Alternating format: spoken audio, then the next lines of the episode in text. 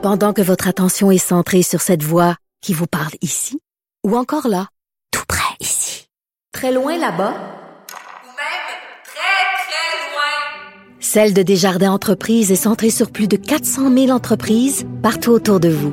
Depuis plus de 120 ans, nos équipes dédiées accompagnent les entrepreneurs d'ici à chaque étape pour qu'ils puissent rester centrés sur ce qui compte, la croissance de leur entreprise.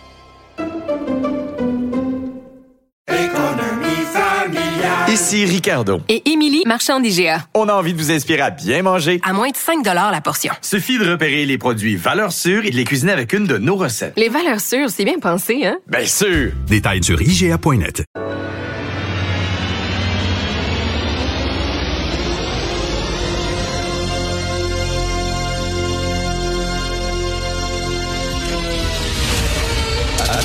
Attention, cette émission est laissée à la discrétion de l'auditeur. Les propos et les opinions peuvent choquer. Peuvent choquer. Oreilles sensibles s'abstenir.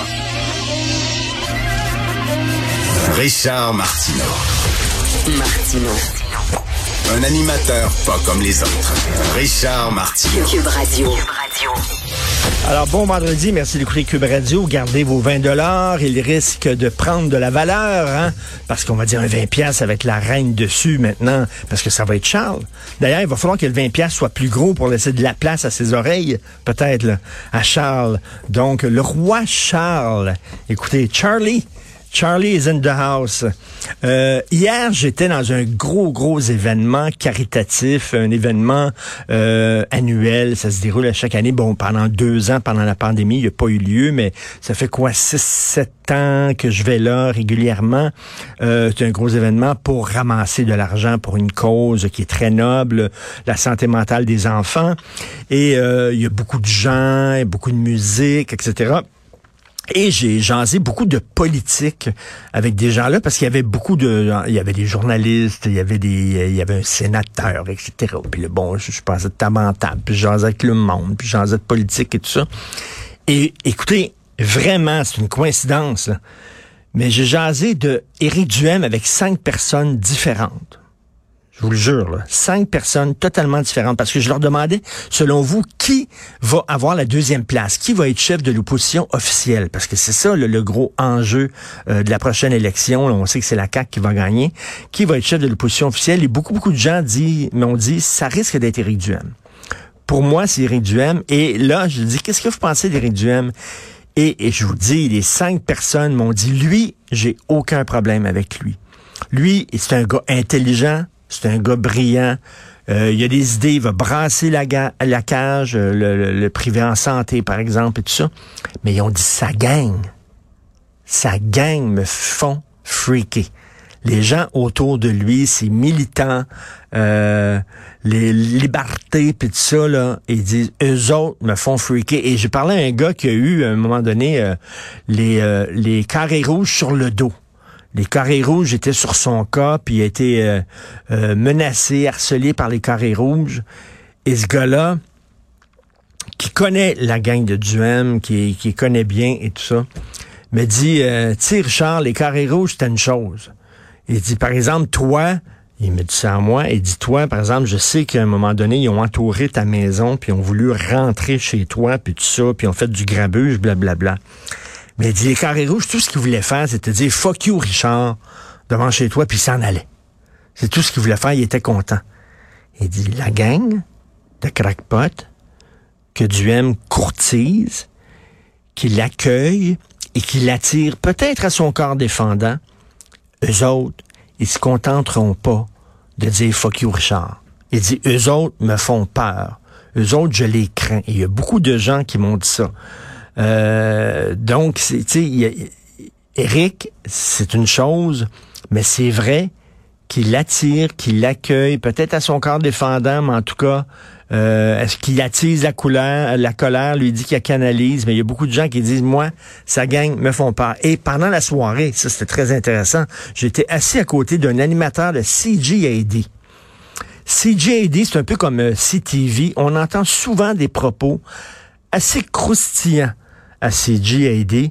Euh, sur les francophones, par exemple, sur euh, la CAQ, sur le PQ, euh, les Québécois fermés, les Québécois intolérants, les Québécois racistes, etc. C'est le genre de propos qu'on entend sur CGAD. Mais lui, cet animateur-là qui fait l'émission entre 9h et midi, euh, qui s'appelle Elias. Il était super intéressant. Il parlait premièrement un français impeccable. Et toute la soirée, on a discuté de politique, de la CAQ, des séparatistes, de la loi 96. Euh, sur certains sujets, on était d'accord. Sur d'autres sujets, on n'était pas d'accord. Mais j'ai passé une agréable soirée et un échange intellectuel intéressant. Et on se disait, et lui et moi, lui il disait, attends ma gang sache que j'ai passé la soirée avec Richard Martineau, Sophie Durocher, puis que j'ai eu du fun, puis qu'on a eu une bonne discussion. Il dit, regarde, on se prend en selfie, et je veux qu'on se prenne en selfie, puis je vais mettre ça sur Twitter. Il dit, ils vont, il y a des gens qui vont capoter. Il dit, il y a des gens qui m'écoutent, des anglophones, à CJD, puis tout ça. Puis là, lui, il avait gros sourire, sa photo. Il dit, ça, ça va les faire capoter. Euh... fait que, il dit, c'est le fun qu'on puisse se parler. Et on se disait, c'est ça qui manque de plus en plus dans notre société. C'est les extrêmes. Le centre est en train de s'effondrer. Les gens ne se parlent plus parce qu'on est pogné, et j'en fais partie de ça, là. On est pogné dans des chambres d'écho. On parle à des gens qui pensent comme nous autres. On fréquente des gens qui pensent comme nous autres. Les gens qui pensent pas comme nous autres, on les bloque on veut rien savoir, ou on s'insulte et tout ça. Là, c'était un échange courtois, le fun. Il disait des affaires sur la loi 96, je n'étais absolument pas d'accord. Euh, mais c'était très intéressant. Et ce qui était le fun, c'est que c'était un gars très, euh, assez euh, conservateur. il aime pas les woke. Il aime pas le multiculturalisme canadien, absolument pas. Il trouve ça complètement zélé. Et j'ai demandé, si on te garantissait, si c'était clair pour toi que les droits des anglophones étaient protégés béton au Québec, tu n'aimes pas le multiculturalisme canadien, tu n'aimes pas la gauche canadienne qui est très forte, tu n'aimes pas les woke qui disent au Canada c'est vraiment fou. Est-ce que tu accepterais l'indépendance du Québec en disant moi je veux l'indépendance parce que le Canada, je me reconnais plus là-dedans, puis le multi, il dit oui. Il me dit yes.